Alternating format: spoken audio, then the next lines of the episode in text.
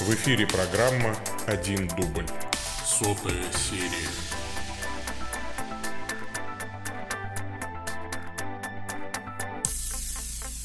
Во имя Отца и Сына и Святого Духа. Аминь. Боже, в славном преображении единородного Твоего Сына Ты подтвердил тайну веры свидетельством Моисея и Илии, и чудесным образом предзнаменовал будущую славу усыновленных Тобою детей.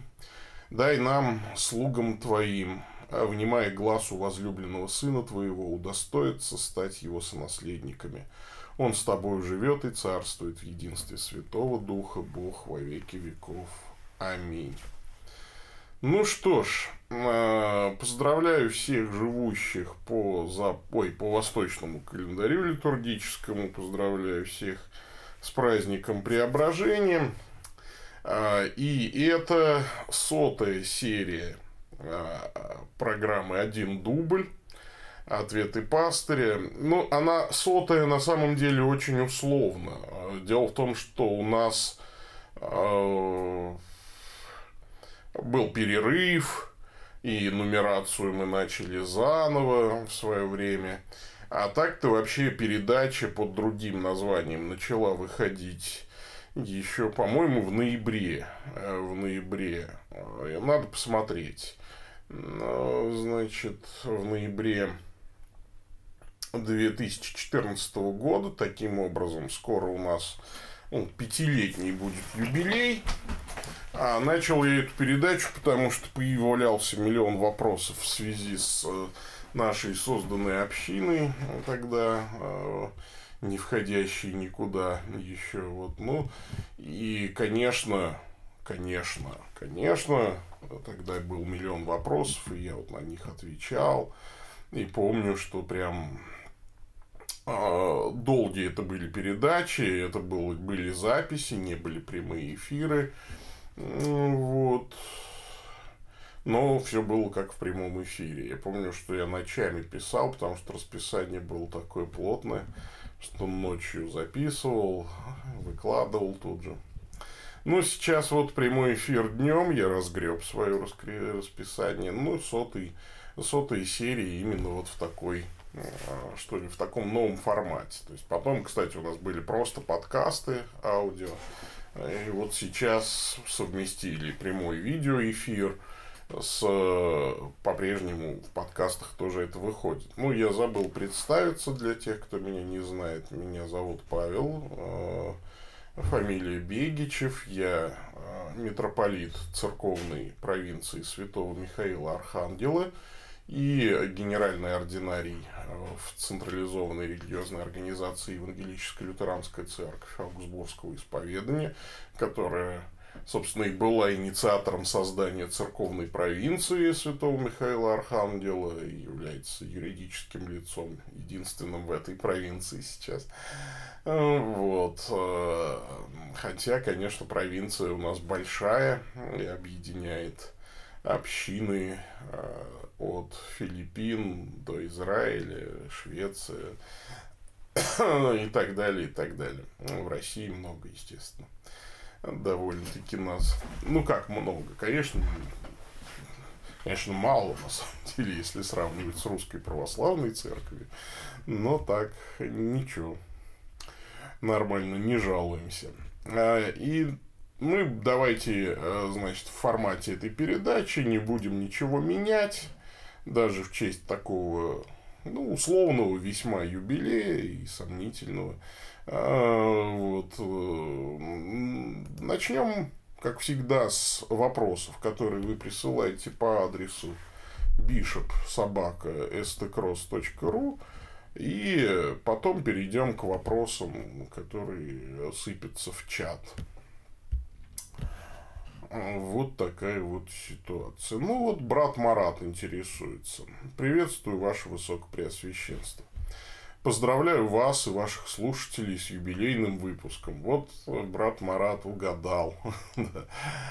Отдельное спасибо за Patreon. Этот сервис помогает быть постоянным в поддержке. Вот я, честное слово, я не договаривался с братом Маратом и не платил ему за это.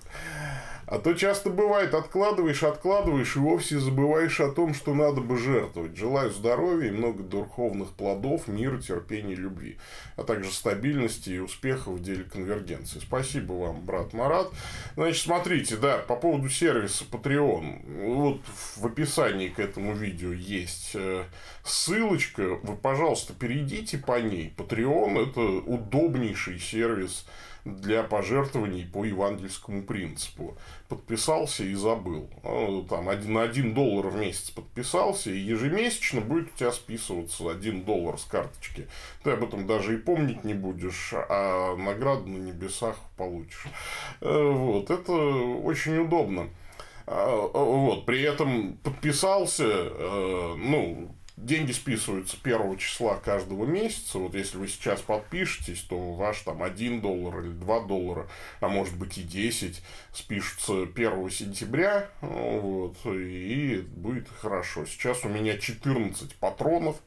Э, всего мы собираем там чуть больше 100 долларов в месяц. Это, конечно, крохи. Наше служение, ну, бюджету нашего служения – на сегодняшний день по-прежнему 300 тысяч. Конечно, и наши приходы, вот все очень нищие, они присылают по чуть-чуть, но присылают. И, конечно, основная нагрузка по нашим расходам ложится на московский приход. Но у нас э, какая сейчас сложная ситуация?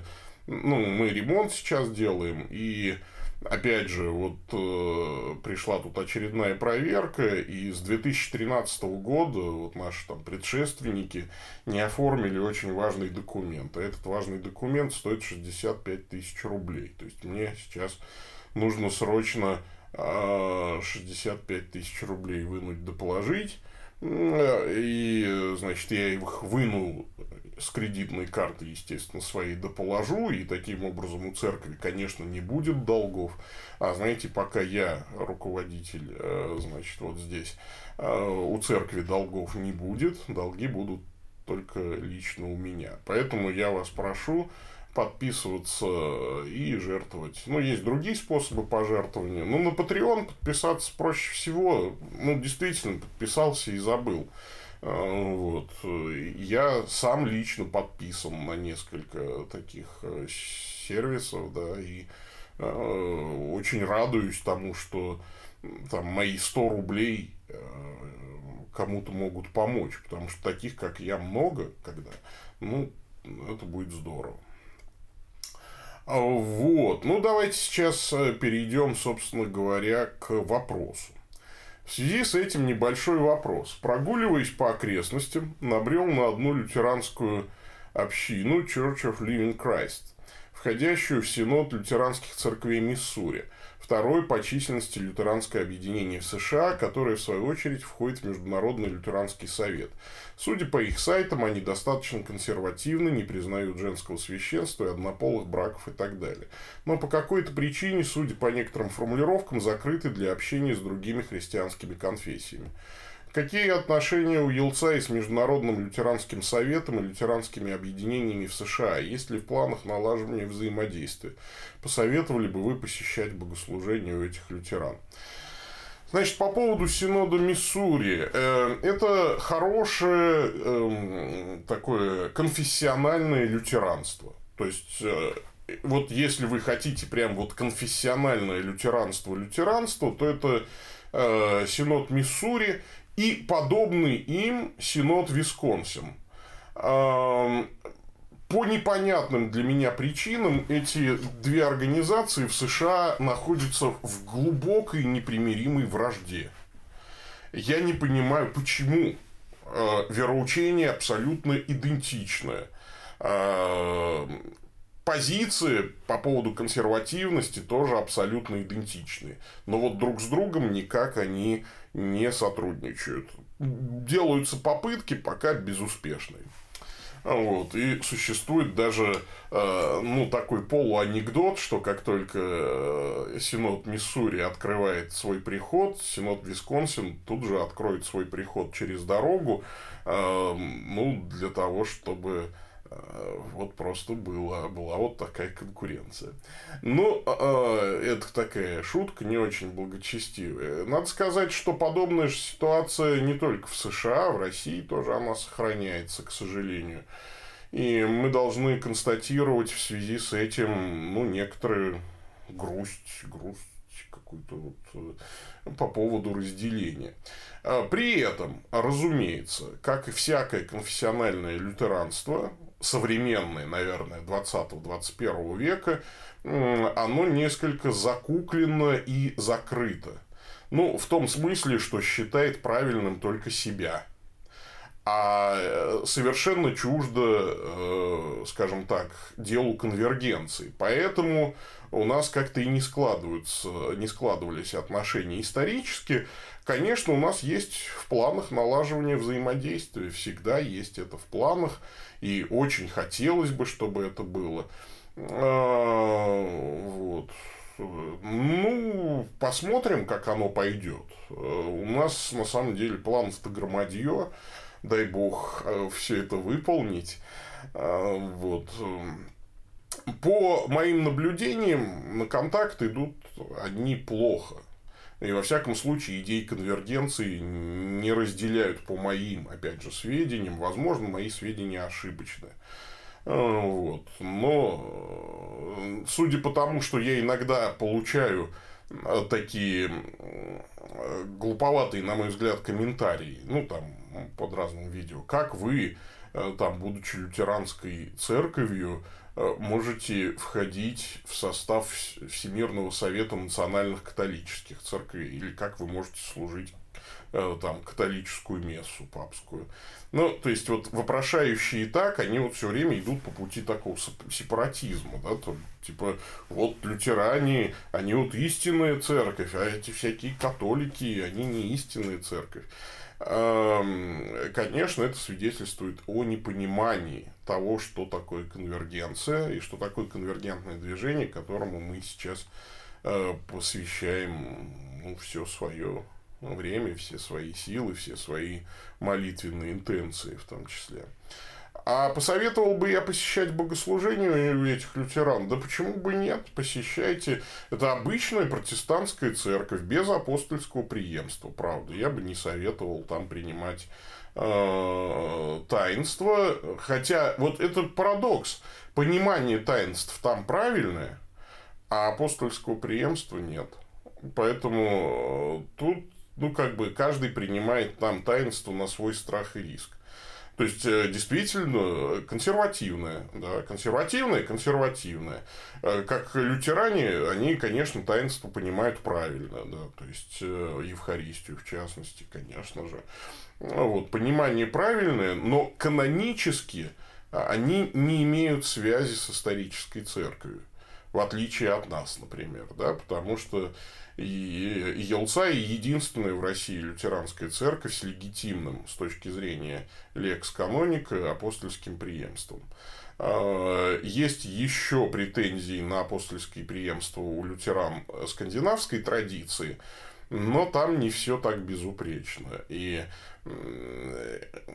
скажем так, не безупречность апостольского преемства у лютеран-скандинавской скандинавской традиции. Но об этом вам лучше владыка Иван расскажет, потому что он у нас знаток канонического права, и все вот эти вот списки он знал. Там было, там имело место рукоположение одним епископом однажды, а это с канонической точки зрения не, не допускается для легитимного апостольского преемства. Вот. Э, чего не скажешь о нас. У нас э, апостольское преемство согласно каноническим эм, правилам, а, значит, э, абсолютно легитимно. Вот. Поэтому тут смотрите сами. Так что посещать богослужение я только за. Только за. Это консервативные хорошие лютеране. Э, участвовать в таинствах, если вы э, принадлежите к исторической церкви с апостольским преемством, я бы э, ну, не рекомендовал. Лучше участвовать в таинствах в какой-либо исторической церкви, у которой и канонически все нормально, и в вероучительном плане тоже. Но опять же, в, дель, в целях конвергенции, конечно, я бы стремился к установлению и евхаристического общения, и даже к передаче апостольского преемства а, вот тем лютеранским, ортодоксальным и консервативным церквам, а, которые а, в вероучительном смысле ну, правильные, что ли. Но, опять же, подчеркну, все зависит от э, их желания. Второй вопрос по поводу истории из второй книги Паралипоменон 28.9.15. Там был пророк Господень, имя его Адет, он вышел пред лицо войска, шедшего в Самарию, сказал им, вот Господь Бог отцов ваших, в гневе на иудеев предал их в руку вашу, и вы избили их с такой яростью, которая достигла до небес. И теперь вы думаете поработить сынов Иуды и Иерусалима в рабы и рабыни себе, разве на самих вас нет вины пред Господом Богом вашим? Итак, послушайте меня и возвратите пленных, которых вы захватили из братьев ваших.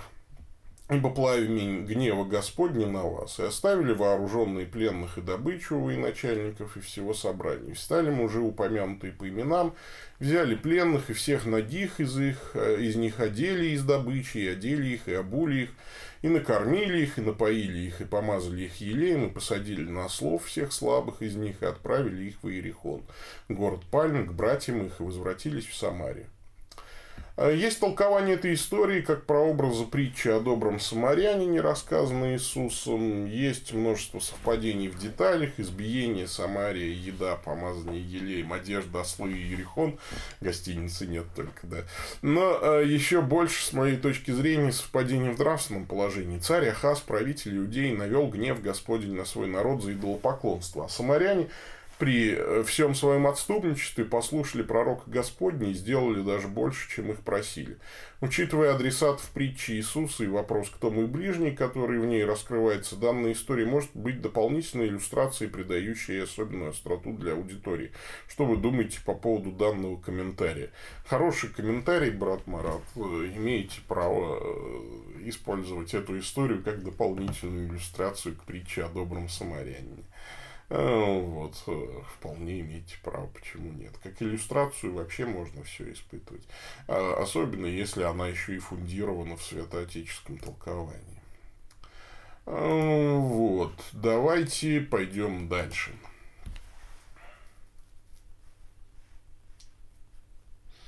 Mm-hmm.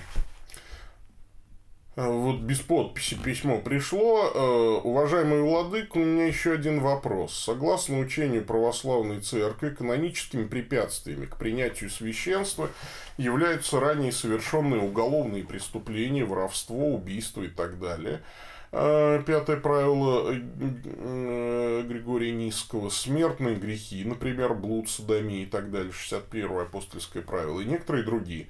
Признаться, я был очень расстроен, узнав об этом. Ведь Господь призвал к покаянию грешников, а не праведников. А апостол Павел, говоря об епископстве и пресвитерстве, описывает, каким человек должен быть сейчас, а не каким он был до познания Христа. Совпадают ли данные канонические препятствия у православных у вас? Проверяете ли вы, как епископ, рукополагаемых священников на предмет совершенных совершенных когда-либо грехов, препятствующих ныне возможности священства. Спасибо. А, значит, дорогой анонимный вопрошающий, ну, безусловно, все эти требования канонические а, очень и очень справедливы. Они вполне согласуются с текстом Священного Писания, что служитель Божий должен быть безупречен.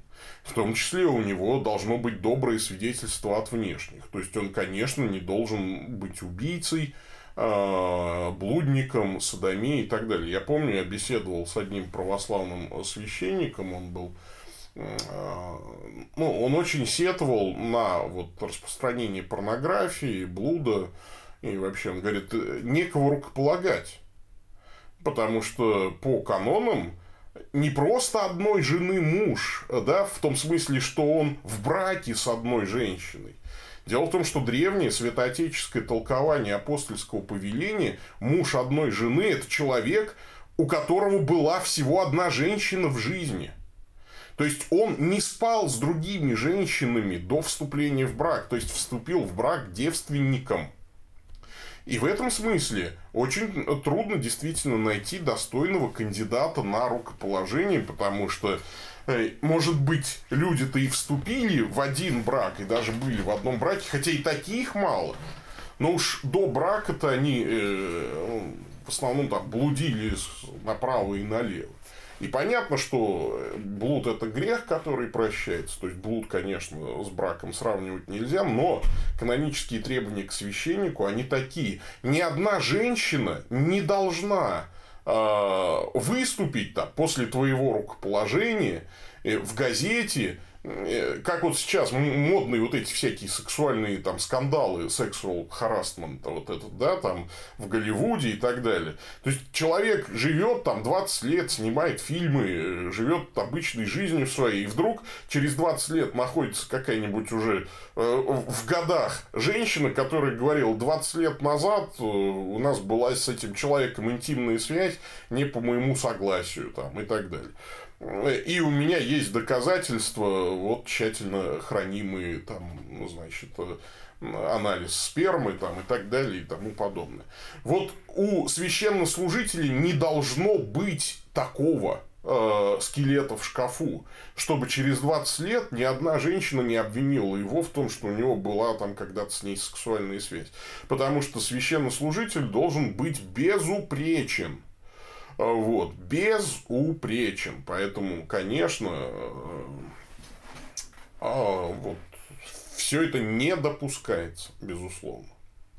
А то, что вы очень расстроены, узнав об этом, ну, об этом, ну, вы просто не понимаете, что такое э, священнослужение. Да, вот в этом смысле. А, при этом, конечно, существует в каноническом праве такой, в каноническом праве такое понятие, как диспенсация.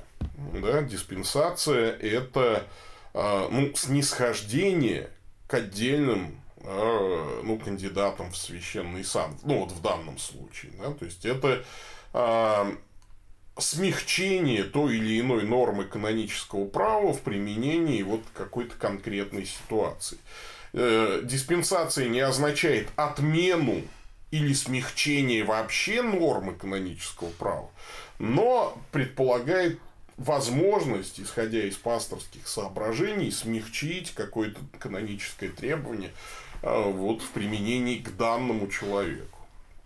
Естественно, правом на диспенсацию обладает правящий архиерей, э, вот, э, если речь идет о рукоположения, о таинстве священства. Вот, поэтому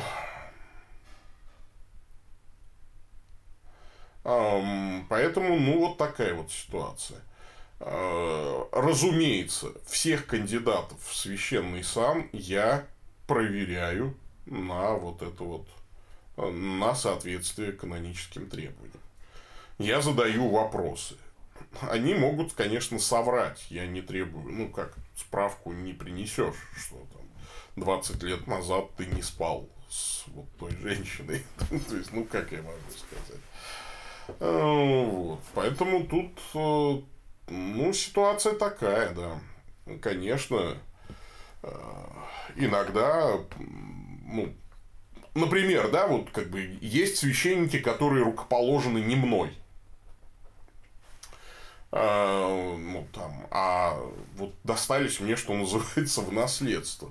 И у них есть очень плохая история с канонической точки зрения.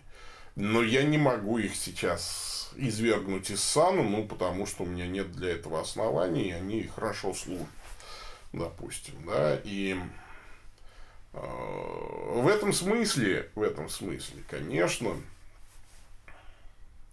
ну, нам надо быть, что ли, мягче, конечно, к людям, с одной стороны. Это все понятно. А с другой стороны, а, очень серьезные апостольские требования и, естественно, канонические требования к а, священнослужителю. Ну, вот такая ситуация. Пойдем дальше. Вот служащий интересуется. Здравствуйте, ваше высокопреосвященство. Пишет вам служащий. Выдержка из краткого катехизиса Мартина Лютера, пункт 296. Причастие иногда называется также словом «месса», по латыни «мисса», которое, вероятно, происходит от обычая, принятого в ранней церкви, удалять новообращенных до начала празднования Вечери Господней. Слово «возблагодарить» по латыни «евхаристеас», откуда происходит слово «евхаристия», мы предпочитаем не использовать термины «месса» и «евхаристия» из-за тех ошибочных представлений, которые католическая церковь связывает со святым причастием. А, ну, э, это, прямо скажем, вот одно из свидетельств непоследовательности, да, то есть доктор Мартин Лютер. Потому что, например, если мы открываем 24 артикул Аугсбургского исповедания, то мы читаем там ответ на ваш вопрос. О Мессе наших единомышленников несправедливо упрекают в том, что они якобы отменили Мессу. Но это очевидно, что Месса служится у нас с большим благоговением и большей серьезностью, чем у наших противников. Мы говорим это, не желая превозносить себя – Кроме того, людям вновь и вновь добросовестно разъясняется, для чего было установлено святое таинство и чему оно должно служить, а именно во утешении смущенной совести.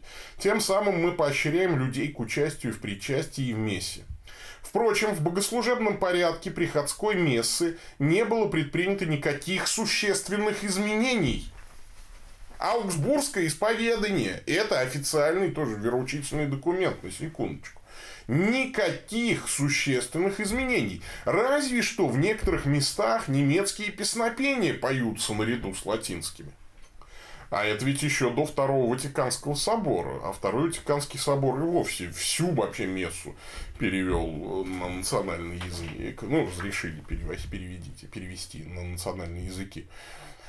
Так, э, дабы тем самым наставлять народ Божий и просвещать его. Ибо все происходящее в богослужении должно э, в первую очередь служить обучению народа тому, что он должен знать о Христе. Вместе с тем, мы отвергли отвратное заблуждение, согласно которому Господь наш Христос, якобы как учили, смертью своей искупил лишь первородный грех и установил Мессу как жертву за другие грехи. Тем самым Месса была превращена в жертву за живых и мертвых, дабы ею снимать грехи и умилостивлять Бога. Здесь налицо непонимание, а, вернее, такая разница понимания, э, что такое Месса. Месса – это не новое искупление за грехи. Да? То есть, и вот Мартин Лютер восстает против такого понимания месса, что Господь на Голгофе умер за первородный грех, а вот вы то, что вот согрешили, вот сейчас месса, это еще раз как бы мы э, Христа распинаем для того, чтобы вот Христос еще раз пострадал, и простил вам вот ваши нынешние грехи, сегодняшние. Вот это заблуждение. Это заблуждение не было официальным учением католической церкви. Это заблуждение было, ну, таким народным суеверием, разделяемым некоторыми священнослужителями Римо-католической церкви. И Лютер, конечно, не говорил о том, что мы должны отменить мессу, он говорил о том, что мы должны вернуть мессу к правильному пониманию. Месса – это не воспроизведение, это не снова мы распинаем Христа. Месса, э, как любая литургия, э, Евхаристия, евхаристическая литургия, это прорывание вот этой связи, вот этой ткани времен. Это выход из течения времени и мы снова оказываемся там, на Голгофе, вот в тот самый момент, когда Христос э, был принесен как агнец, берущий на себя грехи мира, потому что э, агнец Божий был заклан прежде создания мира. Не в 1933 году, поэтому и не важно установить точную дату, когда был распят Христос. Да это вообще не важно. Не в 1933 году распят Христос, а прежде создания мира. Его жертва была вне времени и есть вне времени. Поэтому всякий раз, когда священник совершает Евхаристию, он приобщается э, и приобщает своих прихожан к той самой жертве Христа, как и написано в Писании, что он одним приношением навсегда соделал совершенными освящаемых. Единократную жертву он принес. И это не еще одна жертва, а та самая единократная жертва, принесенная на Голгофе. И вот это э, понимание отстаивал и Мартин Лютер, да, то есть, чтобы утешалась совесть, и мы приобщались вот к той самой единократной жертве. Да. И э, понятно, что и католическая церковь тоже этому учит, э, разумеется, и православная тоже. Поэтому а разделяют эти вещи, ну, люди только совершенно малограмотные, то есть, которые вообще не понимают, что такое э, литургика, что такое литургия. И в частности, вот я тоже думаю, ну, чтобы не было вот подобных вопросов. Слушайте, ну мы создали программу повышения квалификации служителей церкви, чтобы служители церкви, а вы служитель церкви, я знаю, да, то есть, э, чтобы они, не задавая подобных вопросов, разбирались в том, что такое литургика, что такое месса, что такое литургия, что такое Евхаристия. Ну, слушайте, ну, специально для этого все создано, поэтому надо учиться. Ну, и хорошо, что вот э, э, многие Э, поступают. И срочно надо поступать, потому что в сентябре уже начало э, значит, учебы, сегодня 19 августа, то есть остается там две недели, условно говоря, до начала занятий. А некоторые еще чешут пузо и, значит, ковыряют в носу. И до сих пор не написали мне по адресу пресбитер school, да, собака gmail.com э, и не поступили на программу повышения квалификации служителей. Так и не будете разбираться в том, что такое каноническое право и литургика, пастериология и так далее, и так далее. Ну, будете заново всегда изобретать велосипед и в простейших вопросах пробуксовывать. Это плохо. Надо учиться. Получать систематические знания, а не разрозненные. Вот. А, так что покупайте наших слонов, поступайте все к нам. Значит, э, второй вопрос. У мужчин Ветхого Завета знаком Завета было обрезание. А что было для женщин? Если ничего, то почему для женщин знаков не предусматривалось? Ведь они тоже участники Завета в том смысле, что являются семенем Авраама. Женщин никто не спрашивал, потому что в Ветхом Завете на женщин, в принципе, не обращалось э, большого внимания. Ну, в этом смысле. Все, ну, то есть, официальный представитель семьи, народа э, всегда был мужчина. Вот он должен носить э, знак завета. А остальные, ну, без знаков в завет вступают, да. То есть, они, как бы, что называется, по начальству. Вот. Муж твой глава, ты, ты при нем а у него знак завета. Ну, это как все равно, что сегодня там документы на квартиру, они у кого хранятся, да, там, они хранятся там, в папочке у мужа, там, например, да, вот э, кто и их хранит, или там банковские карточки хранятся у кого, кому принадлежат счета. Ну, есть же такие семьи, где только одному, у одного все хранится, да и один человек за это отвечает. Вот так и там. Третье. После просмотра ролика об агрессивном крещении высказали примерно такую мысль, что нельзя преподавать крещение ребенку из светской семьи, так как родители не смогут привить ребенку навыки христианской жизни. Но у младенца, считается, есть личная вера, поэтому стоит ли обращать внимание на духовное состояние его попечителей? Ведь в случае смерти ребенка встает вопрос о его спасении, поэтому, может быть, священник просто рьяно спасал ребенка от предполагаемой злой участи. Да, ну, то есть, а другим ничем и нельзя объяснить его э, согласие э, все-таки начать проводить таинство. Он наверняка думал, что ну типа э, хоть родители не христи, так хоть ребенка я окрещу, и может быть благодать Божия не вполне в нем угаснет еще. Но вообще, строго говоря, канонические требования для крещения младенцев предписывают иметь личную веру и у восприемников, конечно. Потому что по их вере совершается, в том числе и по их молитве совершается таинство. И а иначе получается, что это магический обряд. То есть, э, вот, родители совершают магический обряд от сглаза. А, это не крещение. И участие в магическом обряде от сглаза священнику неприлично. В данном случае полезно понимать, да, прислушаться к западной точке зрения о том, что некрещенные младенцы э, мы надеемся на проявление благодати Божией для них и для их спасения. Э, вот, как бы им их э, крещение намерением, да, то есть вменяется без крещения. Ну, то есть, здесь какая ситуация? Здесь вот как бы Сцилла и Харибда, да, то есть, вот ребенок, да, то есть, который э, ну как, вот, то есть, для меня э, вот есть ребенок, которого надо крестить, да, и есть родители, которые не христиане, и если ну, то есть, они язычники фактически, и суеверы, и веруют в магию какую-то, да? То есть, и если покрестить их ребенка, то они и сами не станут христианами, и ребенка отвратят от веры. То есть, для меня вот этот резон перевешивает, потому что если ребенок у них умрет некрещенный, то он скорее спасется, чем если он не умрет в младенчестве – и вырастет в нехристианской среде.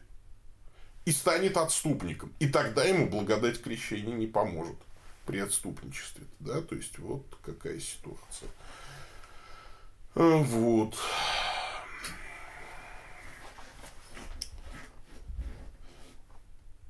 Конечно, священник принимает решение сам.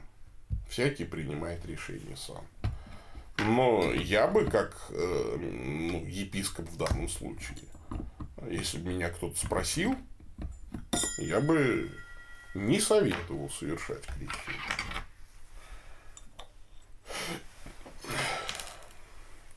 Вот. Если неверующие родители, ну, это нехорошо. Так, пойдем дальше. Что у нас дальше? А, Алексей Харин интересуется. Владык Павел, мир вам. Не могли бы вы мне помочь? Сейчас я имею встречу с одним из свидетелей Иеговы. Пытаюсь привести его к ортодоксальному учению церкви. Знаете ли вы самые ранние труды, которые говорят, что первые христиане поклонялись Иисусу как Богу, праздновали Пасху и совершали Евхаристию? Спасибо вам заранее. Можете помочь, как доступно, а можно объяснить тексты, когда Иисус говорит «Отец мой более меня, да знает тебя истинного Бога». К стыду я немного забуксовал на этих текстах. Спасибо, дай Бог, чтобы этот человек уверовал в Иисуса ортодоксально.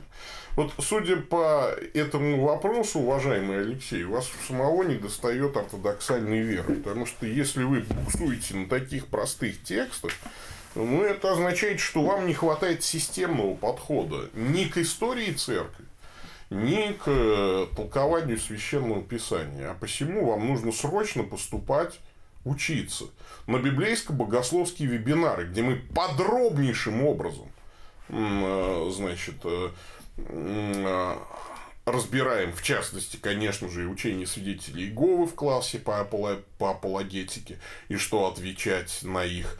У них же все как бы, возражения это шаблонные.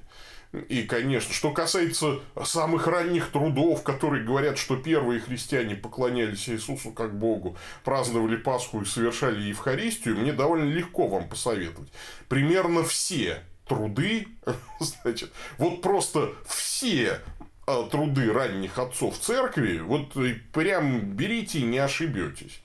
Да, Климент Римский, Игнатий Антиохийский, пожалуйста, и пошли дальше отцы второго века, там, ну, ну, там, ну, первый век, там еще Поликарп Смирнский, ну, пожалуйста, ну, существует сайт апологетика.ру, ну, там поищите, боже мой. Но вообще, меня, конечно, это просто очень сильно задевает за живой. Ну, как это так? Вот я, понимаете, да, то есть, вот мы создали учебный, учебный курс, для того, чтобы у людей, у членов церкви не возникало таких вопросов, чтобы они всегда были вооружены э, перед любым там, свидетелем Иеговы, мормоном, атеистом, чтобы у них было понимание систематического богословия исторической церкви, неразделенной церкви. Не какой-то секты там неопротестантского толка, который ни Библию не знает, ни истории не знает, ничего не знает. Да, там, вы еще это, посове, это, попросите меня цитаты вам библейские дать. Да не в цитатах же дело. Ваша же задача не цитатами задавить. Когда вы беседуете с свидетелем Иеговы, на всякую вашу цитату из Библии у него будет другая цитата из Библии. Здесь необходим комплексный подход, комплексное мышление и формирование у вашего собеседника комплексного понимания, что есть христианство, что есть церковь, и почему христианство, в принципе, не христианство без веры в божественность Иисуса Христа. И, и почему, собственно говоря, арианство было ересью, да, и современные свидетели Иеговы, как наследники арианского такого мышления, не скажу богословия, потому что э, ариане были раз в тысячу умнее, чем свидетели Иеговы, начитаннее, да, там. Ну, вот. Так вот, без комплексного понимания у вас ничего не выйдет. Во-первых, это борьба не интеллектуальная, кто кого цитатами пере, перезасыплет. Это борьба духовная. И здесь всегда нужно, конечно, молиться и вот именно систематичным подходом, что называется, разбивать э, доводы оппонента. А, и даже ставить целью э, вот разбить его неправильно. Вот совершенно правильно ставите целью, чтобы человек уверовал в Иисуса ортодоксально. Но у вас у самого нет ортодоксальной веры, судя по вашему вопросу. Как вы можете буксовать на тексте «Отец мой более меня»? Ну, вот как может человек, имеющий ортодоксальное мышление, на этом тексте забуксовать? Да знают тебя истинного Бога. То есть вы никогда не, не читали 1 Иоанна 5.20, да знают истинного Бога, да, и посланного тобой Иисуса Христа, сей есть истинный Бог и, и жизнь вечная. Вот Иисус Христос и есть истинный Бог и жизнь вечная. А Отец мой более меня, безусловно, говорится о монархии Отца, да, и о м, таком феномене, как уничижение Христа, кинозис, да, или кенозис.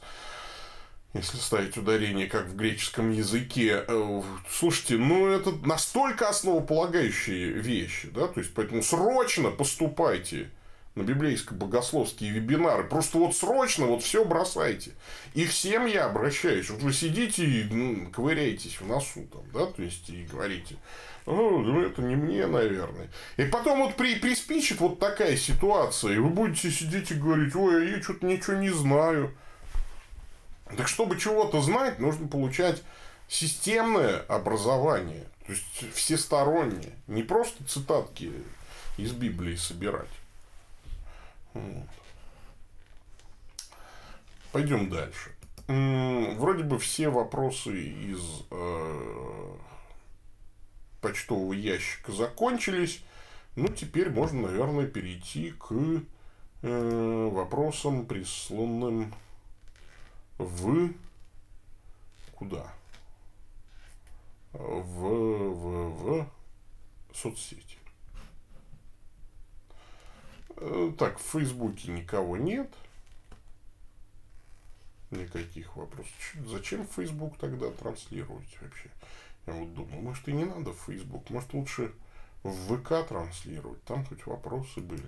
Правда, там и балбесов было больше. Ну, посмотрим. Ладно, может быть, в следующий раз попробую в ВК трансляцию. Тем более, я в ВК все-таки перенес свой блог. Я боялся, что индексироваться будет плохо. Э, значит, и тем не менее, вот, э, оказывается, хорошо индексируется. То есть я в Гугле нахожу свои старые посты, которые индексируются в блоге. Вот. Этот сервис называется статьи во ВКонтакте. Я вот рекомендую вам в описании к этому видео. Есть ссылка на мой блог vk.com slash собака Побегичев. Вот такой адрес блога. Ну, я смотрю, есть зато вопросы пришли в э, YouTube. А, значит, Алексей Александров интересуется, мое почтение, ваше высокопреосвященство, кого стоит погребать по христианскому обряду? Христианина. Ну, во всяком случае, человека крещенного. Ну, вот. Э, всякому ли просящему денег надо подавать? Нет. Просящему у тебя дай, но не сказано, что дай именно то, чего просит. Да, потому что, конечно, есть масса мошенников. Конечно, надо руководствоваться принципом лучше дать мошеннику, чем не дать тому, кому действительно нужно дать. А, вот. Но тут какая ситуация? Вот недавно э, мне звонит какой-то человек старческим голосом, говорит, вот мы с женой, э, значит, остались тут на трассе, а мне ваш телефон дал Константин Андреев – а у нас вот нам нечего кушать, и нам нужно типа вот доехать, у нас и бензина нет, и все такое. Я говорю, слушайте, ну, с чего вы взяли, что это так работает? Ну вот мы верующие Евангельской церкви, почему вы звоните э, э значит, э, не своему пастырю, а мне позвоните. Вот. Ну, вот так вот, вот, значит, такой, ну, короче, э, помогите, чем можете и так далее. Ну, ладно, я там буквально 300 рублей. Ну, 300 рублей, ладно. У меня, главное, и денег-то не было на карточке. И было у меня как раз что-то 325 рублей, что А, нет, было как, там типа а, а, вот 300 рублей поесть, а вот там, ну и, конечно, заправиться было бы неплохо. А у меня на карточке было что-то 925 рублей. Вот. А, думаю, ну, я перечислю 925. Потом вышло, что я перечислил, по-моему, 900, потому что 25 что-то ушло на комиссию сколько-то. Перечислил. И типа приходит такая смс ой, спасибо, вы столько перечислили, а можете добавить еще? Ну, тогда мы типа есть не будем, а все-таки заправимся и доедем. Значит, э, ну, блин, думаю, ладно, ну что там не хватает? Типа, добавьте еще рублей 500. Ну, ладно, добавил 500. С кредитки, значит, взял с кредитки, в кредит уже, да, перечислил еще 500. Э, на следующий день приходит смс с того же телефона. Слушайте, вы уже так вот столько нам помогли, но вот мы доехали, но жена заболела, нужно срочное лекарство. Я, естественно, заблокировал этот номер, но это просто хамство, конечно. Ну, то есть, это видно, что люди, конечно, не... То есть, обращайтесь к своим священнослужителям. Вообще, я никому не рекомендую там э, подавать. Ну, то есть, подать можно то, что вот не жалко там и так далее. Но обычно я спрашиваю, на каком основании? Вот у меня трое детей, церковь, в которой много нуждающихся. Почему я должен вам помочь, а не им? Вот. Если человек дает аргументированный ответ на этот вопрос, то можно, конечно, и помочь. Но тут всегда вот ты между Сцилой и Харибдой. Конечно, добродетели нужно проявлять рассудительность. Конечно, тут же мы вспомним этот совет и все такое. Ну, ну, рассудительность надо, да, проявлять. Да. Что делать, если муж запил и не хочет с семьей жить, и более того, нашел другую женщину, а в браке он 33 года, и дети есть. Как утешиться жене? Ну, это в третьем лице такие советы не даются. Это надо чтобы жена пришла и тогда уже с ней разговаривать. А так универса... как дать какой-то универсальный совет, пусть 33 раза отче наш прочитает и утешится, ну что за глупость, как вы себе это представляете. Вопрос с прошлого выпуска. Вы все, все официально оформляете в приходское собрание своих прихожан или нет? Что значит официально оформляем? выдается, если человек у нас принимает крещение, ему выдается свидетельство о крещении. Да, если человек у нас бракосочетание, выдается свидетельство о э, таинстве брак, бракосочетания. Вот, э, вот мы выдаем свидетельство о таинствах. Да. Если у нас церковно-приходская книга, Ну, честно говоря, нет, хотя надо бы ее, конечно, иметь. Ну, вот. Ну, надо, да. Пока нет, но мы сделаем, скорее всего. А дальше. Здравствуйте, Ваше Высокопреосвященство. Как вы э, относитесь к РПЦ ХС, Реформаторская Православная Церковь? Первый раз вот такой слышу. Это та, в которой Журавлев, что ли? Ну, сейчас погуглим, что такое РПЦ ХС. Мне даже... А, архиепископ Сергей Журавлев. Ну, это еретики. Ну, то есть, они могут называться, конечно, православной церковью. Но это никакая не православная церковь, именно в силу неправославного богословия, которое они проповедуют. Конечно, там нет никакого серьезного, ну, там нет апостольского преемства, э, вот, и там нет ортодоксии. Поэтому, конечно, это просто группа неопротестантов харизматического толка, э, которые используют православную атрибутику, кстати, очень безграмотно, вот просто э, там и э, так далее. То есть, как такого троянского коня они ее используют, чтобы ну, как бы создать видимость респектабельности и историчности, а потом из этого троянского коня выскочить потрясая своей глоссолалией и пророчествами, ну, у нас свободу совести, они могут, конечно, осуществлять свою деятельность э, до тех пор, пока они не нарушают закон.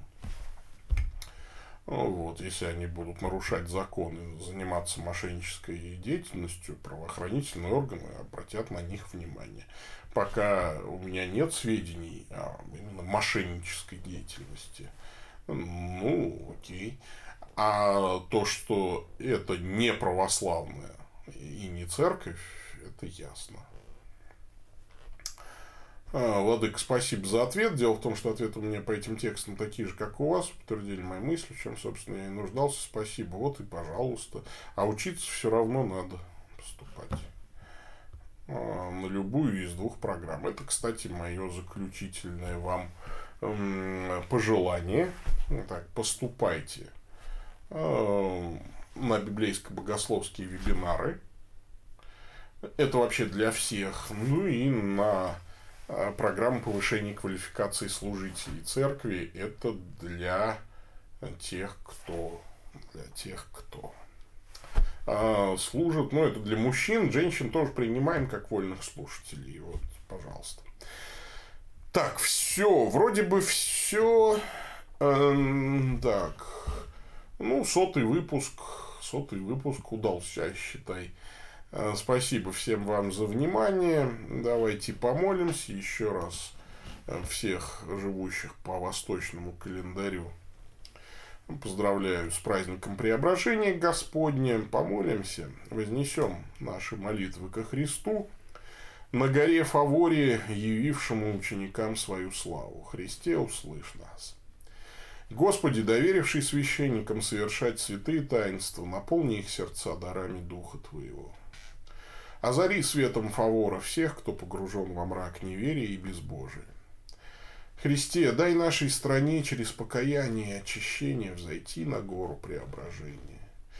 Иисусе, Сыне Божий, озари светом вечной славы всех, кто покинул этот мир. Христе, податель жизни, даруй и нам здесь предстоящее преображение в соединении с Тобой. Господи Иисусе, почитай славное преображение Твоей пречистой плоти, молим Тебя, укрепи нас своей благодатью, удостой в грядущем лицезрении Твоей славы, ибо Ты живешь и царствуешь во веки веков. Аминь. А, ну что ж, все. Пока-пока.